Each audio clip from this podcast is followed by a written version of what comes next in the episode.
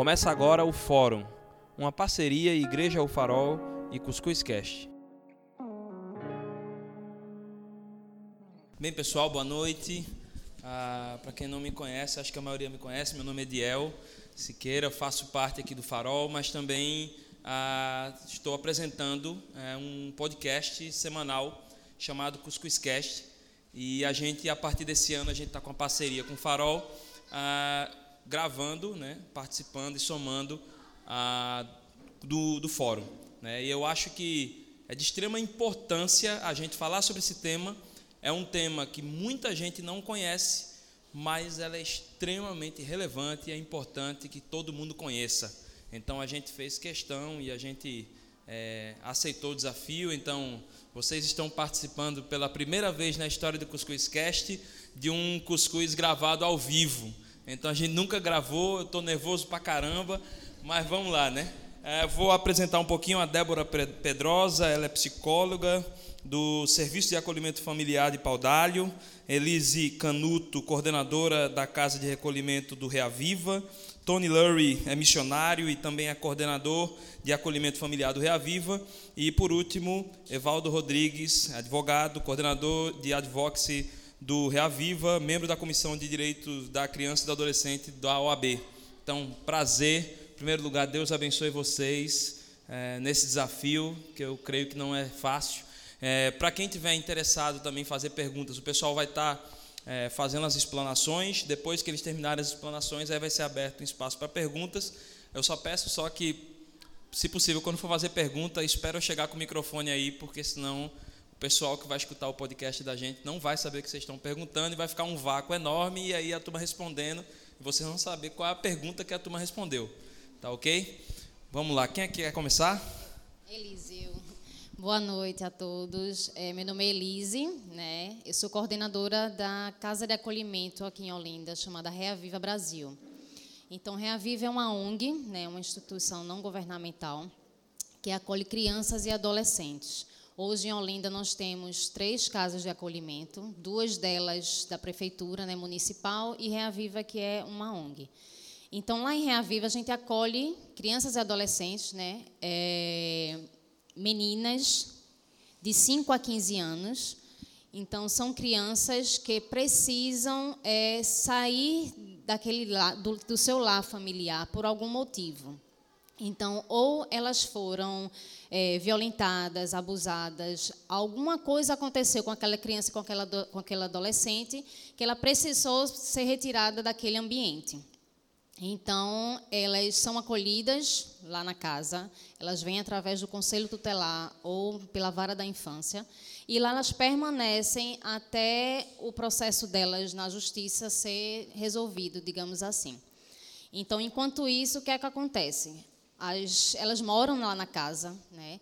É, a equipe técnica visita as famílias, é, tem todo um trabalho com a psicóloga, assistente social, para ver se é possível o retorno daquela criança para o seu lar.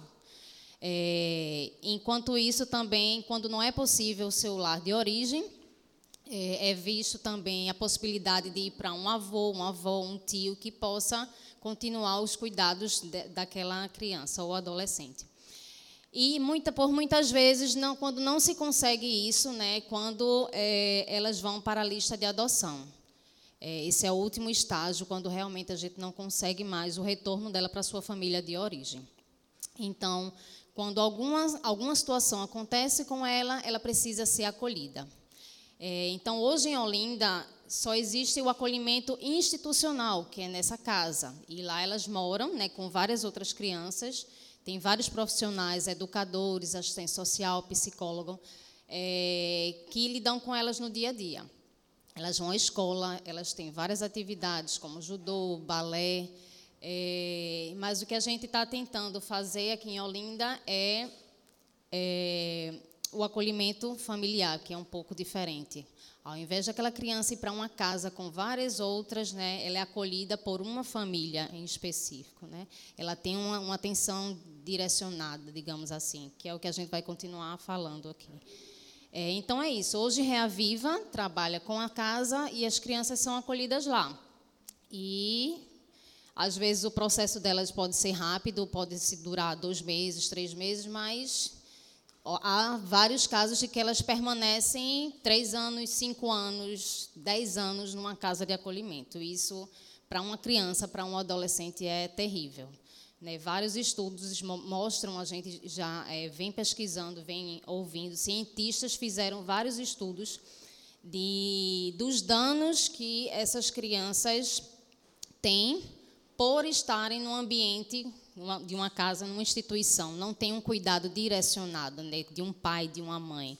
É, então, são danos que ficam aí, sequelas para a vida toda. Né? E aí é isso. Vou passar a palavra para a Débora, que é de Paudalho, né, do projeto lá de Paudalho, e ela vai continuar falando um pouquinho mais. Isso, boa noite. Como já me apresentaram, meu nome é Débora, sou psicóloga do Serviço Familiar em Paudalho. Bom, eu vim trazer um pouco da experiência do serviço em Paudalho e também falar um pouco sobre como é que essa criança, os efeitos da criança no acolhimento institucional e familiar. Bom, é, como minha colega já falou, a criança primeiro entra pelo conselho tutelar, é uma denúncia, é feita investigação, vai para toda a rede. Persistindo essa essa violação do direito, o Conselho Tutelar procura o MP, o Ministério Público, passa para o juiz e é feita a destituição do poder familiar dessa criança. Daí, normalmente, essas crianças vão para a instituição ou ONGs. O serviço Família Acolhedora vem trazer essas crianças para casa das famílias, assim, no intuito de amenizar os impactos, porque na instituição nada é da criança, é tudo uma coletividade. A criança está lá, tem que ter os horários para cumprir, mas tem aquele responsável por ela, mas não tem um vínculo, não tem uma afetividade, não tem, não tem uma rotina, não tem uma crença. E quando a criança vai para uma família acolhedora, é isso que vai proporcionar para ela um vínculo, um amor, uma atenção, uma crença. E vocês podem estar perguntando, mas porque a criança vai para a família acolhedora, eu vou pegar vínculos, e aí, o que é que vai acontecer depois, quando essa criança tiver que ir embora? Gente, é importante que essa criança crie vínculo com vocês, porque vocês vão proporcionar para elas amor, carinho, coisas que elas não têm. Hoje elas recebem violência, abuso, falta de alimentação, e futuramente o que é que elas vão reproduzir? A mesma coisa que elas estão aprendendo hoje. E pelo menos com com esse carinho, com essa atenção, com essa dedicação, vocês podem mudar a vida de mais de uma criança. É, a primeira criança veio, retornou para casa, porque o acolhimento pode ser dividido em três tempos: curto, médio e de longo prazo. E essa criança passou esse tempo de acolhimento, precisa voltar para casa, vocês podem ajudar outras crianças. E esse período não vai ser uma ruptura rápida. É, vocês, a criança precisa voltar para casa hoje e acabou. Não, vai ser primeiro vai um final de semana, passar o final de semana com a família, depois retorna para a família acolhedora e assim vai. Você pode ir conciliando e desapegando um pouco mais. E o problema é que nós, seres humanos, pensamos muito no apego. E temos esse, essa questão de posse e queremos tudo para a gente. Acredito que muitos pais, tem muitos pais aqui, e as, as, os filhos de vocês crescem, casam, e de uma forma ou de outra vocês têm que desapegar dessa criança. Então, esse apego é fundamental para a constituição do sujeito. Muitos autores, como da psicanálise, como Winnicott, Bowlby, eles falam que o apego é fundamental para a criança.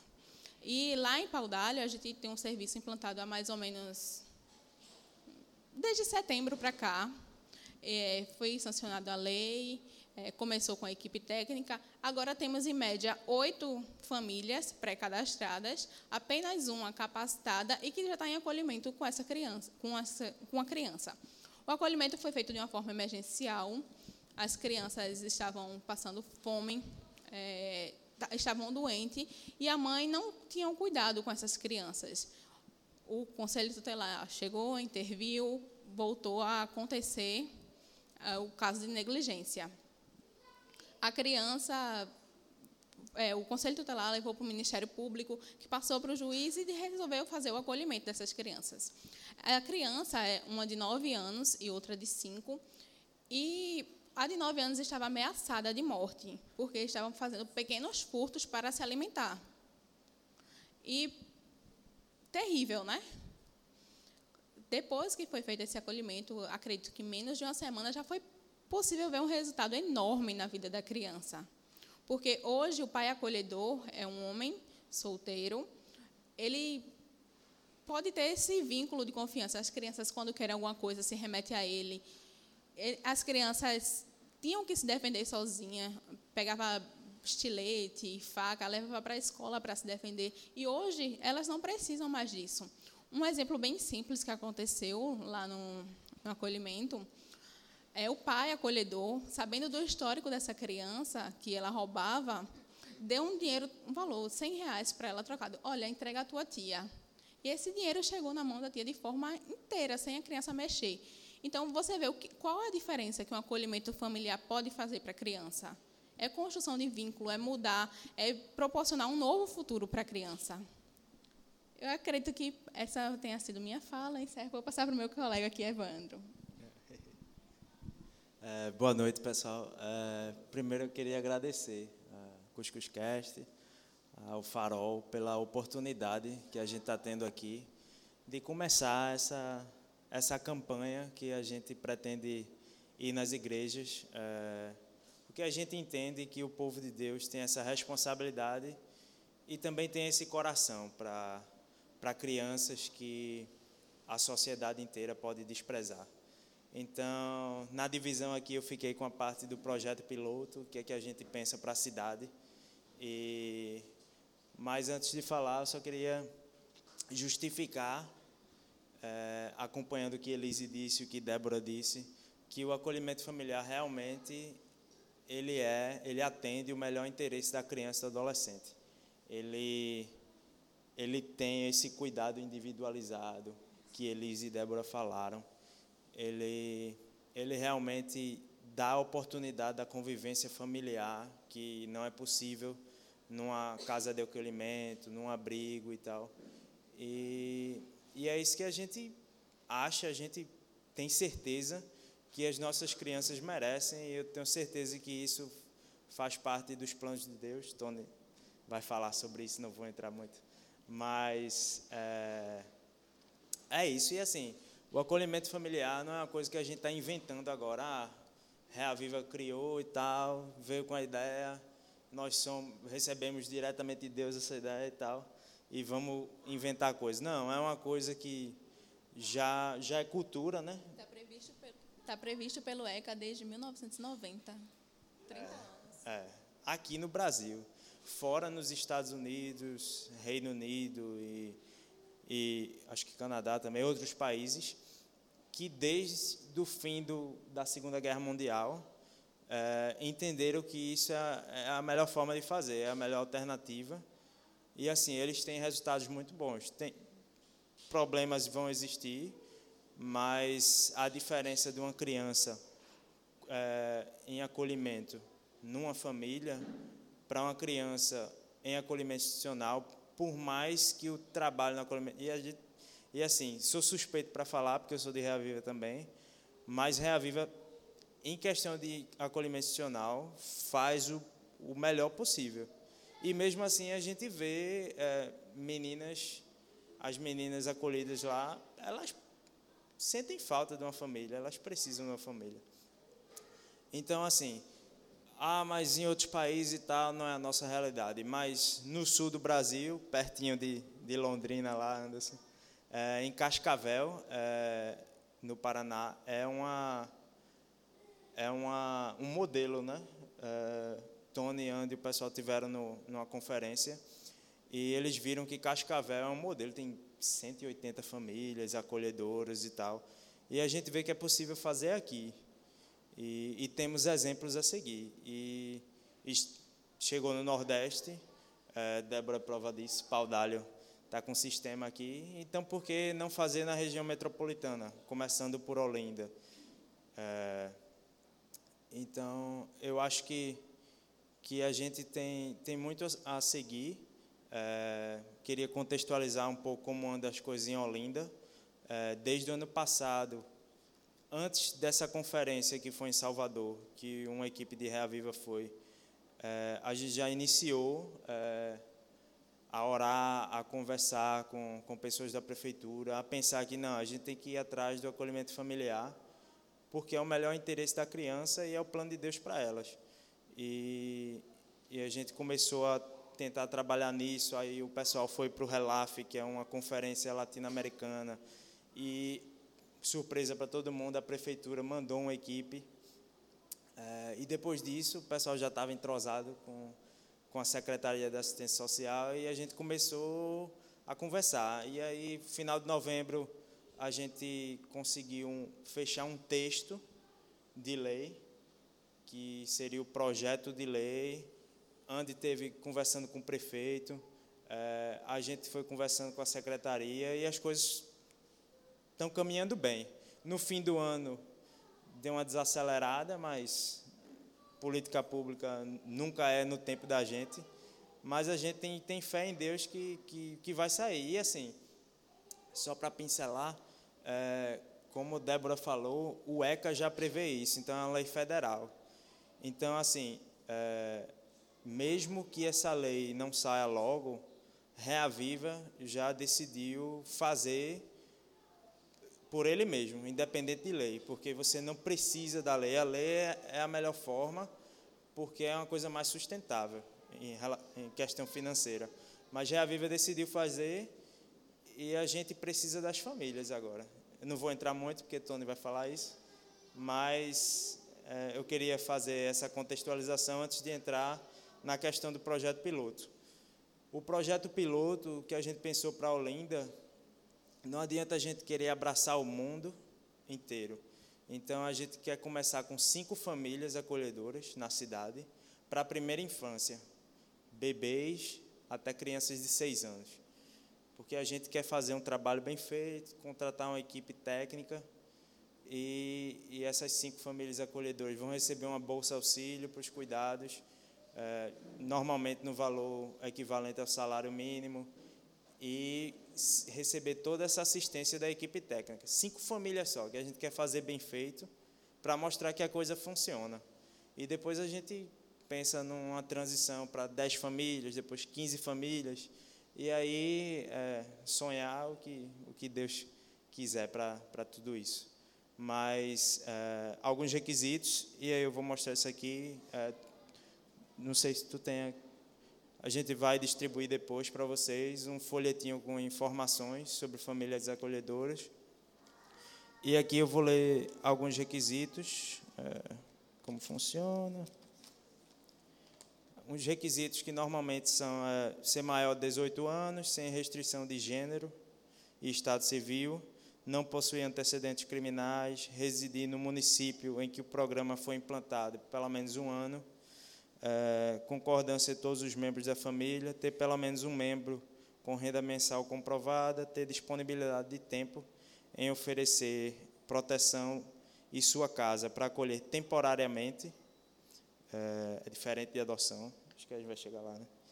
É, crianças em situação de vulnerabilidade e atender às orientações da equipe técnica.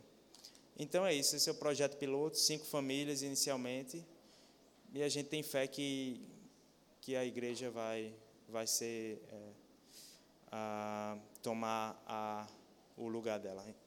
Tony vai, vai falar sobre. Obrigado, Evaldo. Meu nome é Tony, sou de Inglaterra. Então, se você não está entendendo, por isso. Um, é um prazer para estar aqui. Esse lugar muito bonito. Eu estava aqui, acho que dois meses atrás, quando vocês estavam fazendo a reforma então é, é massa, é muito bom aqui. Então, parabéns.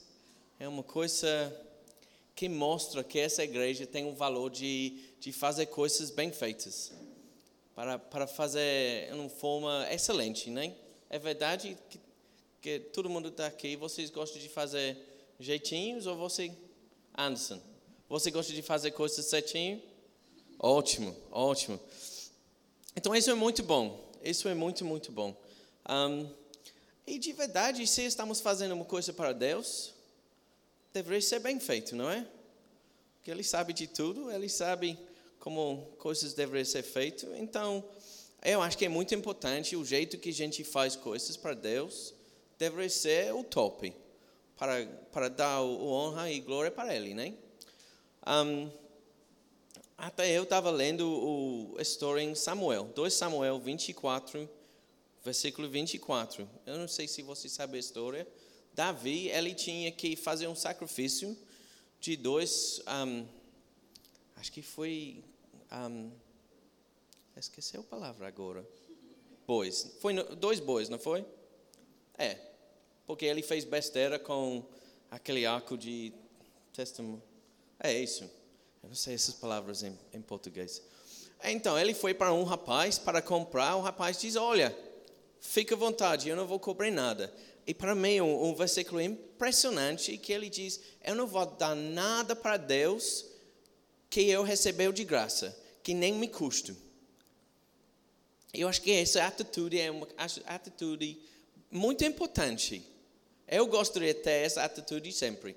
Porque às vezes é muito mais fácil pensar, ah, é muito fácil para fazer nesse jeito. Mas para fazer para Deus num jeito certo, às vezes custa. Em dinheiro, em tempo, em lágrimas. Não é verdade? Ótimo. Então, vamos, vamos eu vou ler esse versículo. É um versículo de Tiago. Tiago 1, versículo 27. Para Deus, o Pai, ou religião pura e verdadeira é esta: ajudar as órfãos e as viúvas nas suas aflições. Então, agora estamos falando como nós queremos tratar, cuidar crianças que são tão vulneráveis. E aqui é complicado para mim. Essa palavra religião é uma palavra suja. Até os crentes não querem usar essa palavra mais não.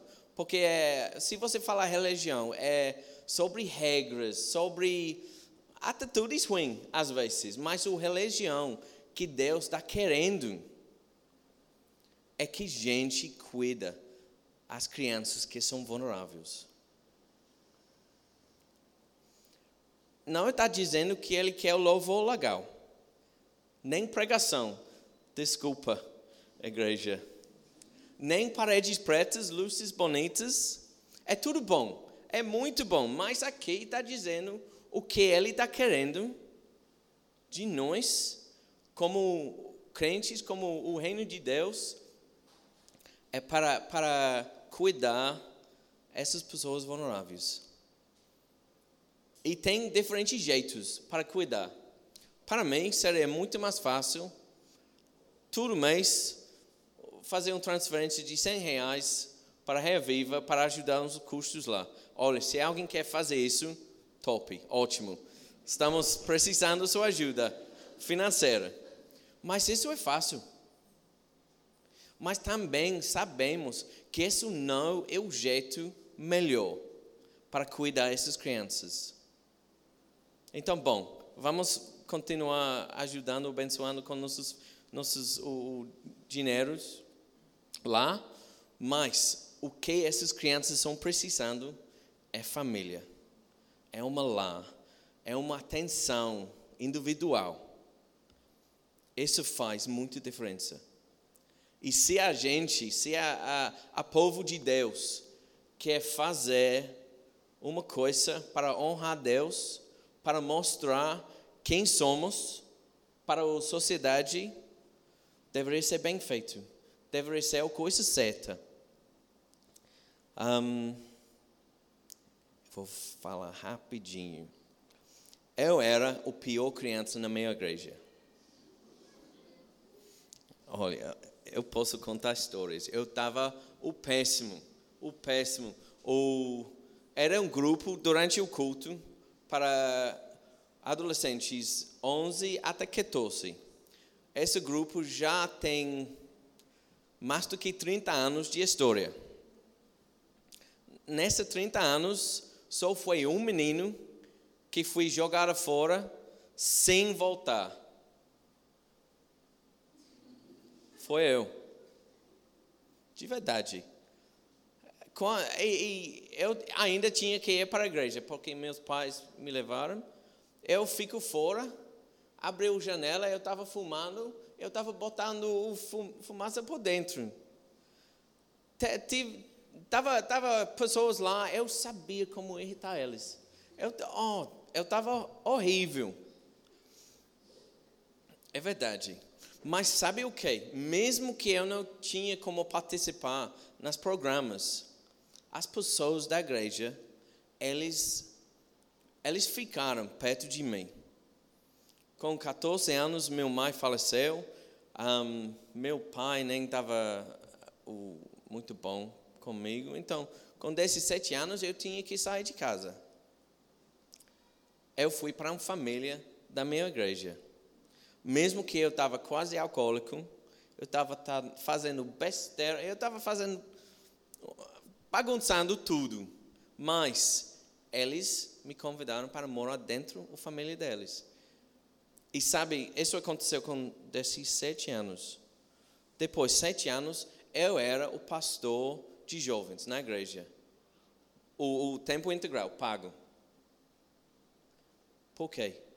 Porque Deus, Ele usou aquela família e outras famílias para realmente mudar a minha história. E acho que essa é a essência de acolhimento familiar, que nós podemos mudar a história. E acolhimento institucional agora é essencial. E é bom. Você está bem-vindo para visitar nossa casa. A gente faz tudo o que podemos fazer, mas o modelo é muito, muito complicado para realmente dar a atenção individual que uma criança vai precisar para desenvolver, para crescer, para mudar. Então, família e acolhimento. Sem família é nada. De verdade, isso é uma coisa, é uma verdadeira de, de esse programa, esse serviço. Então, como Evaldo diz, estamos procurando famílias querendo, querendo começar com cinco famílias. Um, eu estou procurando famílias de igrejas. Por quê? Porque ficamos amados do nosso Pai Celestial. Então, recebemos um amor. Então, sabemos sobre esse amor, sabemos como dar esse amor. Também, eu sei que não é todo mundo aqui que vai ser acolhimento, vai ser uma família acolhedor. Com certeza. Mas se a igreja no redor de aquela família está entendendo como que é, como as dificuldades e tal, a igreja inteira tem como ajudar, tem como encorajar. E se todo mundo está fazendo junto, ajudando, esse serviço vai, vai realmente vai mudar muitas, muitas vidas. Um, acho que meu tempo acabou. Então eu quero deixar vocês pelo menos com um desafio. Não é para fazer, não é para ser família acolhedor, seria massa. Mas pelo menos vai, ora, ou procurar Deus e dizer com Ele, esse é o meu chamado, essa é uma coisa que você está dizendo, olha, isso é como você vai mostrar meu amor. Só isso. Se todo mundo nas igrejas aqui fala com Deus, com certeza os as pessoas e as famílias certas vai aparecer e isso realmente vai mudar as vidas de, de crianças vulneráveis aqui em, em Olinda. Obrigado. Amém. Vamos, vamos aplaudir, né, gente? Porque essa turma merece todo aplauso, né? Porque realmente é não é mole não, gente. Você encarar esse desafio né? Um desafio tão honroso, só Deus mesmo para dar perseverança para essa galera. Gente, a gente vai fazer o seguinte, vamos abrir para perguntas. Eu só peço para que esperem chegar o microfone aí ou se tiver, não sei se tem cabo suficiente, acho que tem. Ah, alguém tem alguma pergunta? Boa noite. É, então, eu queria saber se algum de vocês já teve a experiência de acolher alguma dessas crianças e se algum já teve, tipo, como foi para vocês é, ter essa experiência, né, de passar um tempo com alguma criança? O antes que eu chego aqui, eu estava acho que um ano e meio ficamos trabalhando aqui, mas antes estava um outro acolhimento.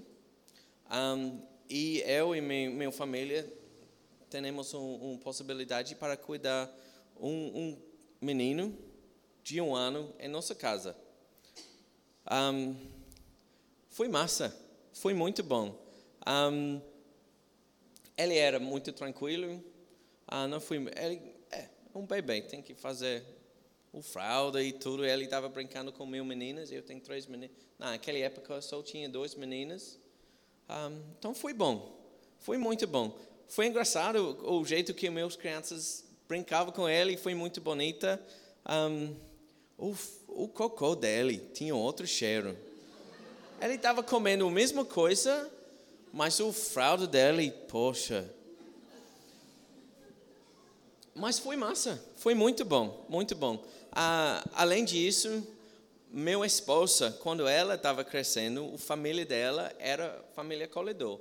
Então ela ela tem uma perspectiva de uma irmã que ela recebeu duas vezes uma outra criança em casa. E para ela, realmente tocou o coração dela, mudou a perspectiva. Então essa foi uma influência que realmente levou ela para as missões para cá, para para ajudar com as crianças em situações de vulnerabilidade. Então, eu, eu já eu sei que tem algumas situações mais complicadas, mas para mim foi top. E eu, eu agora tenho criança de 11 meses. Ela não está dormindo bem. Mas quando ela melhora um pouquinho, eu gostaria ser um das, das cinco famílias. Porque para mim é uma, uma coisa muito bom. Alguém quer falar mais sobre isso? Então, eu não sou família acolhedora, mas tenho a experiência da primeira família acolhedora lá em Paudalho. É um pai solteiro e ele fica, ficou muito feliz. Primeiro, quando ele se cadastrou, ele ficou feliz, ansioso para receber as crianças e recebeu dois irmãos, como eu falei, um de cinco e um de nove anos. E ele está super radiante. Ele vive mandando fotos para o serviço e através dele chegaram mais famílias acolhedoras. Então, acho que é uma oportunidade incrível para as crianças e também para os pais acolhedores. Eu tenho uma pergunta. Eu já visitei a estrutura de Ria Vive, que está aqui perto, e realmente uma estrutura muito boa. Ah, falando excelência e tudo, está muito bonito tudo. Ah, eu fiquei impressionado com a sua paixão de colocar as crianças nas famílias, em vez de uma estrutura assim. E vocês, quando eu estava lá, vocês falaram de desenvolvimento de uma criança no institucional, ah, comparado com o desenvolvimento com a criança numa lar. Você pode falar um, pouco, um pouquinho sobre isso? É, eu tive a oportunidade de ir a um congresso internacional em Curitiba e lá tiveram dois palestrantes, foram dois neurocientistas que vieram dos Estados Unidos é, para essa conferência.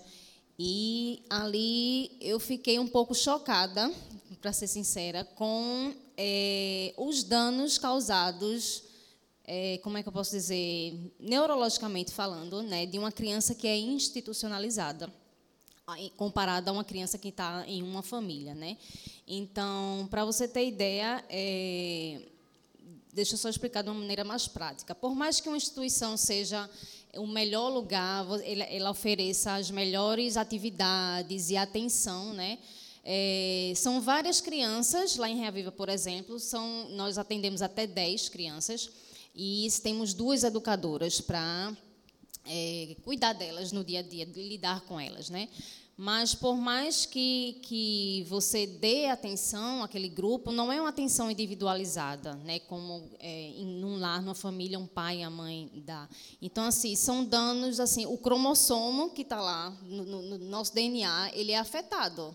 É, isso ficou bem claro para a gente, que slides foram, foram mostrados lá. Então, é, até os cromossomos do nosso DNA ele é afetado por é, falta de estímulo, falta de desenvolvimento, né?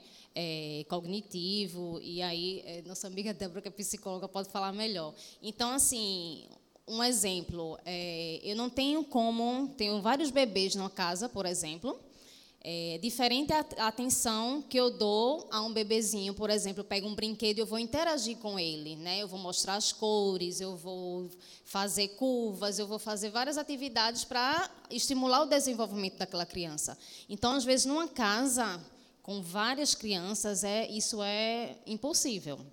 É, lá em Reaviva, a gente, é, é, como ONG, nós temos um perfil individualizado, então nós só atendemos até 10 crianças em cada casa. Mas se você for uma casa da prefeitura, eles têm por obrigação, por ser municipal, de atender até 20 crianças. E são 20 crianças para, às vezes, um educador. Né? E ali daquelas 20 crianças tem de 0 a 18 anos. Como é que um educador, dois no máximo, pode dar uma atenção, pode fazer um estímulo é, com várias crianças ao mesmo tempo? Então, é a questão que você falou do desenvolvimento. Então, quando às vezes é, a passagem daquela criança é rápida pela casa de, de acolhimento, ainda dá para se reverter. Mas tem casos, lá em Reaviva mesmo, tem um caso de, um, de uma criança que foi acolhida aos 3 anos de idade, hoje ela está com 16 e está numa casa de acolhimento. Né? Então, ela não tem uma referência de uma pessoa, de uma família, de uma mãe, de um tio, ela não tem. Né? E é bem complicado. Aos 18 anos, ela tem que sair da casa, porque pelo ECA você só pode acolher até os 18 anos. E aí, como é que faz? Tipo, aos 18 anos a gente abre a porta e diz, tchau, fulana. Tipo, ela vai para onde? Não tem, não tem uma pessoa com quem ela possa é, se relacionar como, como uma referência, né? Então, é bem complicado essa questão. Isso. É, você já, já contemplou praticamente tudo. Mas para uma criança é muito, tem muitos danos. É importante essa função paterna, é importante essa função materna, porque a mãe é que está lá motivando a criança a, a desenvolver nas atividades, no carinho, na educação, os, o pai também. E essa criança que não tem, ela acaba tendo um déficit, um furo na linguagem, como diz Lacan, um furo de linguagem. Então, é bem complicado. É, eu já conversei algumas vezes com o Evaldo, e assim, quando você se torna uma, uma família acolhedora, e aí existe um trabalho com a família também, você, nesse, nessa relação, ela é, existe casos de você pegar uma criança e você, como você diz, passar é, um mês, dois meses ou três meses ou um ano, como é que funciona isso, né? É, em, em, relação, sei lá, vai passar cinco anos, né? Como é que é isso? Ou ela ela passa o tempo todo na casa da família colhedora ou fica intercalando? Como é que funciona? É, a família acolhedora, é, para se tornar família acolhedora, primeiro, é, como eu mencionei, tem que passar por um treinamento, uma capacitação. E, assim, tem uma seleção, na verdade. Então, tem municípios aí que tem várias famílias se candidatam, mas algumas são selecionadas porque é, a equipe técnica entende que aquela família está preparada para essa questão, porque família acolhedora não é adoção. Nem sei se vai ser pergunta ainda, mas família acolhedora é, é temporário, realmente, como acolhimento institucional. São acolhimentos. O que muda é que uma é em abrigo, em casa de acolhimento, e o outro é numa família. Então, essa família vai ser trabalhada na preparação e acompanhada por uma equipe técnica. Então, cada equipe técnica, técnica com psicólogo e assistente social, é, ele pode acompanhar até 15 famílias. Por isso, essa, esse projeto piloto começar com 5, aí 10, até 15. Aí, se for pensar em querer fazer mais, tem que pular para 30. Estava conversando com o Tony sobre isso esses dias. Mas, então, tem um acompanhamento contínuo, porque é a grande preocupação, acho, de todo mundo ainda mais na, na nossa cultura, que é essa quebra de vínculo, né? Ah, uma criança chega, passa um tempinho, sai, e como isso vai funcionar? Tem que ser um acompanhamento contínuo com psicólogo, assistente social, para que isso seja entendido, porque na verdade o que, o que a gente quer garantir, e, e como Tony disse, não é fácil, mas o que a gente quer garantir não é a questão do direito dos, das famílias acolhedoras, a gente quer garantir a convivência familiar da criança. Então o direito é dela, é a perspectiva dela. E desde o início também já fica claro, tanto para a família acolhedora, tanto para a criança, né, não importa a idade, né, é, desde pequenininho a gente sabe que criança entende tudo, então fica já desde o início bem claro de que aquela família para ela é temporária, ela vai estar ali por um tempo, aquela pessoa, aquele, aquela mulher, aquele homem, aquela figura é, é, materna ou paterna, só, solteiro, casado, enfim, vai estar ali exercendo a, a, função de um pai, de uma mãe, cuidando dela por aquele tempo, né, até é, que ela volte para a família dela de origem, ou, no último caso, né, se o processo dela for de destituição do poder familiar, aí é que ela vai para é, a lista de adoção, que é aí uma outra coisa. Né? Então, por lei, deveria ser só até 18 meses o acolhimento. Mas o, às vezes o papel e a realidade não é a mesma coisa. Começando com crianças 0 até 6, realmente vai vai voltar para casa ou eles vão ser adotados. Isso não vai permanecer anos e anos agora. Mas quando desenvolvemos nosso serviço, se uma família recebe um adolescente de 15 anos com um irmão com 16 anos, a realidade é que ninguém está esperando para adotar eles e aquela família deve ser pronta para pensar que eles vão ficar o, o mais tempo. Essa é a realidade. Leo Eca não vai dizer nada sobre isso, mas nossa realidade agora é que ninguém quer adotar crianças adolescentes. Esse vai ser o assunto de próximo o fórum, né? Ah, nessa nessa trabalho de, de, pesquisa, de avaliação de quem vai fazer essa, esse acolhimento, é avaliado, por exemplo, a, vou usar eu como exemplo mesmo, minha esposa, a gente não é um casal assim é, tão maduro, eu entendo, para adotar um adolescente de 15, 16 anos.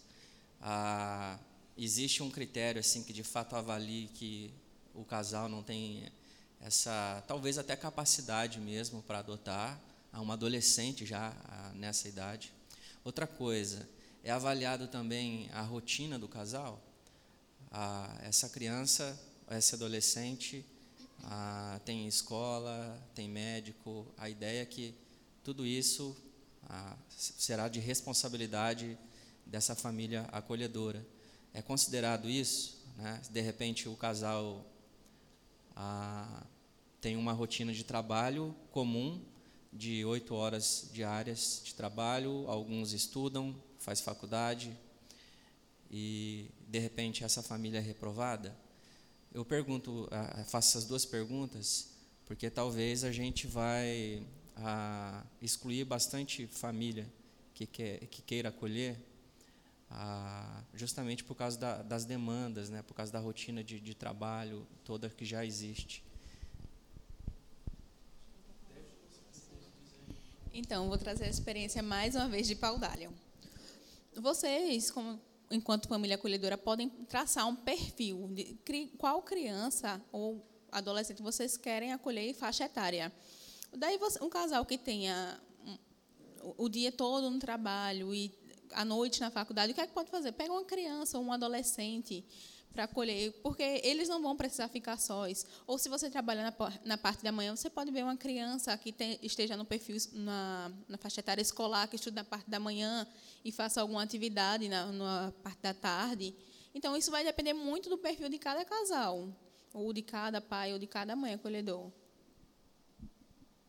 É, é como ela falou, né? Já se você, é, por exemplo, eu tenho um perfil de eu quero acolher uma criança de 5 anos, 4 anos. E aí eu trabalho, meu esposo trabalha, então a gente sabe que criança demanda atenção, né? Atenção, cuidado, carinho. Então, é como Débora falou, se a gente não tem muito tempo disponível, né, então ver mais ou menos um perfil de uma criança de que é, já tem uma certa autonomia e independência, né, é, porque para uma criança o desenvolvimento é diferente nas, nas fases né, do, do da de, de crescimento. Então, para uma criança de 4, 5 anos, vai demandar pelo menos um, um dos pais em casa, em um dos turnos, digamos assim. Um turno ela vai para a escola, no outro turno eu preciso estar em casa com aquela criança. Né? Não adianta eu acolher e colocar uma babá para colocar para tomar conta daquela criança. Ou colocar numa creche ou colocar no, ah, deixa ela integral o dia todo na escola. E eu só pego oito horas da noite sei lá. Então é, qual é a interação que eu vou estar tá tendo cuidado o amor né individualizado que eu vou estar tá tendo com aquela criança? O meu sonho é que quando uma criança chega a equipe técnica tem como olhar 10 ou 15 famílias esperando e para escolher, ah, esse vai encaixar, essa criança vai ficar bem em essa família. Infelizmente, normalmente é, não tem bastante famílias nos serviços, mas esse é o sonho, essa é o, a possibilidade que realmente conseguimos muitas famílias, nós podemos encaixar cada criança em um lugar que o ritmo e tudo vai encaixar bem. Um, então, esse é o meu sonho, que a gente vai fazer um, um serviço top, né? Eu tenho uma pergunta. Se o, a família, por exemplo, é, resolve acolher a criança e, e cria-se um vínculo grande e que eles têm um desejo de, de adotar, eles ganham a preferência dentro do processo para adotar essa criança, uma vez que foi feito o vínculo, ou inicia-se um processo de novo? Doutor Evaldo. Rapaz, essa pergunta é capiciosa. Mas, bem, primeiro a gente tem que é, partir do pressuposto que cada juiz decide de um jeito. Na área da infância, o juiz ele, ele tem muita autonomia para decidir. Eu entendo que tem juízes que vão dar preferência, tem varas da infância que vão dar preferência, e tem varas que não vão dar.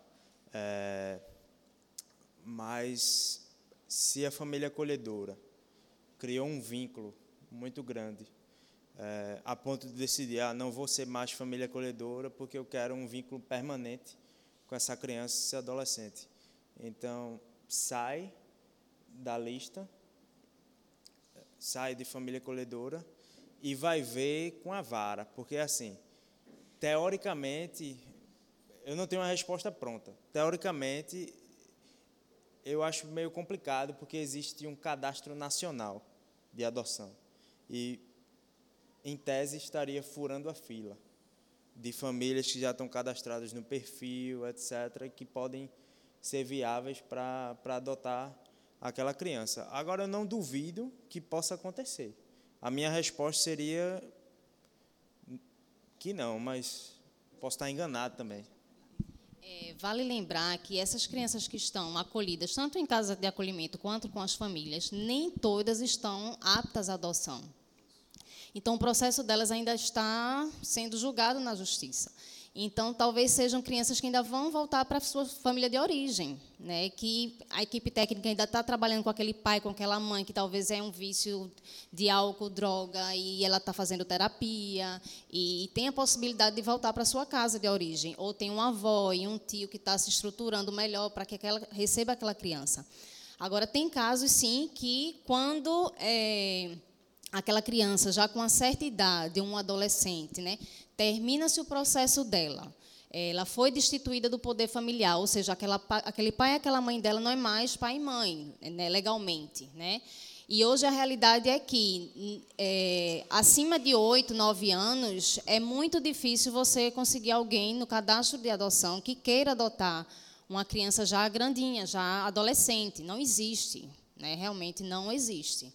Então, assim, é, há grande possibilidade daquela criança que já estava com aquela família acolhedora, se no cadastro de adoção ela realmente não conseguiu ninguém para ser adotada, então aquela família com certeza vai ter a preferência por ter já esse vínculo. só um ganchinho final. É, pegando o gancho que eles falou, a ideia original do estatuto para esses processos, como eles falam na fala, no, na apresentação dela, é que esse processo de destituição ou suspensão, a prioridade é buscar a volta para a família, na verdade.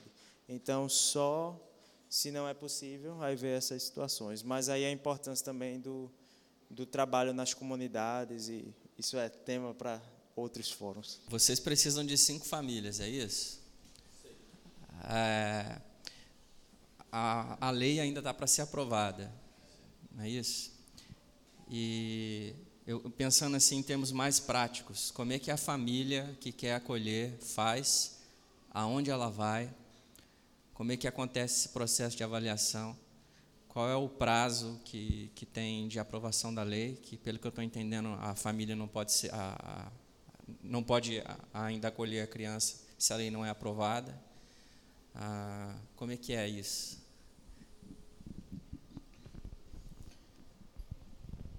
O... Estamos planejando, sonhando para ter um serviço no setembro. Esperando que vai ser um serviço do município. Se não dar certo, a gente, pegando o ECA, estamos planejando fazer uma coisa particular. Não é a primeira opção, porque queremos fazer juntos, mas pensando em melhor interesse de crianças, a gente vai fazer. Um, cá para lá, queremos fazer, queremos procurar as famílias, queremos capacitar elas, eles vão reunir com um psicólogo e tal, e, e, a gente vai filtrar algumas pessoas que só quer fazer por causa de grana, ou só quer fazer porque eles querem adotar. Vai ter uma filtração, né? Não é todo mundo que, que tem como fazer. Um, e a gente estamos prontos para começar isso logo. Estamos ficamos falando ontem sobre o, o, o curso de treinamento. O, a gente vai pegar o modelo de Cascavel e, e, e desenvolver um pouquinho, mas é, é seis módulos. Seis módulos. Então, não é uma coisa a gente vai explicar para dez minutos e já vocês são capazes. É uma realmente é uma é uma coisa bem intensa para para deixar vocês bem preparadas para fazer essa fazer sua parte dentro desse serviço. Então, chega hoje, a gente vai começar isso. Um, a gente vai fechar o data quando a gente vai começar com essa essas capacitações, mas seria bom para receber seus nomes logo, né? Eu, eu não quero o, o prefeito chegar dizendo, vamos começar agora. Eu disse, ah, mas você não tem famílias. Eu gostaria de ter cinco famílias boas, capazes, treinadas. E nós eh, estamos pensando, talvez, fazer um, um pre-treino. eu não sei como, se é o município que vai fazer aqui, não sei como vai ser o, o treinamento. Eu, eu, eu e Evaldo participamos no, no capacitações ou de adoção. Eu não sou capaz ainda. É, é besteira. É, não é. Você não vai sair desses dois dias preparados. Então, se eles fazem a mesma coisa, muito bom. Mas eu quero entregar a eles pessoas bem preparadas já para só passar o, o, o fase que o prefeito está dizendo que deveria ser feito. Então, isso é, é o que estamos planejando. Boa noite. É, uma dúvida que surgiu aqui. A criança, quando ela retorna para o lar original dela, depois de ter passado um tempo com a família acolhedora, se depois de um tempo essa família que a original, né, a família biológica, vier abusar dessa criança, ela retorna para a instituição ou ela vai para a família acolhedora que ficou com ela da primeira vez? É, eu acho que, eu acredito que numa situação assim, ela vai retornar para o sistema de famílias acolhedoras. Agora, Tudo vai depender de quantas famílias existem no sistema, se aquela família que foi família acolhedora dessa criança está disponível para o acolhimento, mas se ela estiver disponível e a equipe técnica, sempre a equipe técnica no momento, vai analisar o caso junto com as famílias para o melhor interesse da criança. Se a equipe técnica entender que, que, que volta, porque a família está disponível, tudo bem.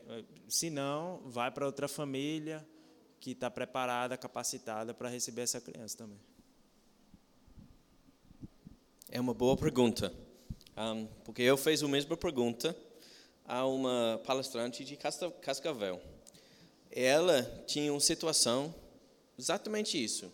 O criança voltou para casa, alguns meses, a situação piorou e aquela criança foi foi tirada de novo. Mas a família acolhedora, onde ela estava, elas receberam outra criança.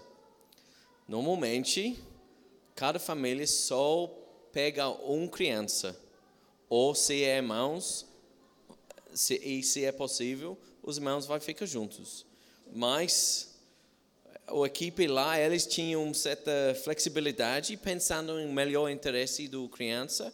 Aquela criança já tinha um, um, um vínculo com esse, essa família acolhedor. A família acolhedor era disponível para receber mais uma, eles tinham espaço, eles tinham tempo, então sempre o, o lei mais alto é melhor interesse de criança. Então, se é possível, para voltar para a mesma família, se era um, um, um tempo bom para aquela criança, com certeza, a gente vai lutar para sempre o melhor interesse de criança. Mas é uma boa pergunta. É que Deus está me revelando as perguntas que vocês querem fazer. Eu estou fazendo. Se no meio do caminho eu sou uma família acolhedora, eu estou com uma criança em casa e acontece alguma coisa, a minha esposa fica grávida e se torna inviável ou qualquer outra a coisa que venha acontecer no meio do, do caminho, a, como é que é? A família entra na lista negra da, da, da prefeitura, ela não pode mais em outro momento como é que acontece isso? Olha, para mim, não é ideal para tirar um criança de uma família e colocar outra. Mas coisas acontecem. Se não é viável, não é viável. Se é a mesma coisa com institucional. Se uma casa por conta de dinheiro tem que fechar, que acabou de acontecer, tem que achar um outro lugar para aquela criança. Então, tem que lidar com essas coisas. Se, se você receber uma criança e você acha, ah, eu não gosto de morenos, e você devolve, é, com certeza a gente vai tirar você do, do lista. Mas se tem razão, certo? Sem problema, eu acho. Você já então, lá as famílias a qualquer momento podem desistir. A única o único pedido é que as famílias fiquem com a criança até que encontrem uma nova família, porque o dano para essa criança está sendo tão grande e já pegou o vínculo, já está com aquela família e aconteceu alguma coisa, mas lá é, a família não é excluída. A gente entende que tem um momento que está passando, que não está sendo bom e que futuramente a pessoa pode voltar a ser família acolhedora. Mas o pedido é só que fique com a criança até o tempo de encontrar uma nova família acolhedora. Bem, pessoal, a gente vai finalizando ah, o nosso bate-papo. Então, quero agradecer e quero é, desejar a vocês todas as bênçãos de Deus no, e perseverança nisso. É, a Débora Pedrosa, Elise Canuto, Tony, Evaldo. Gente, vamos aplaudir essa galera, porque essa turma merece todo o reconhecimento da sociedade. Deus abençoe vocês. Esse podcast foi editado por Cuscuzcast.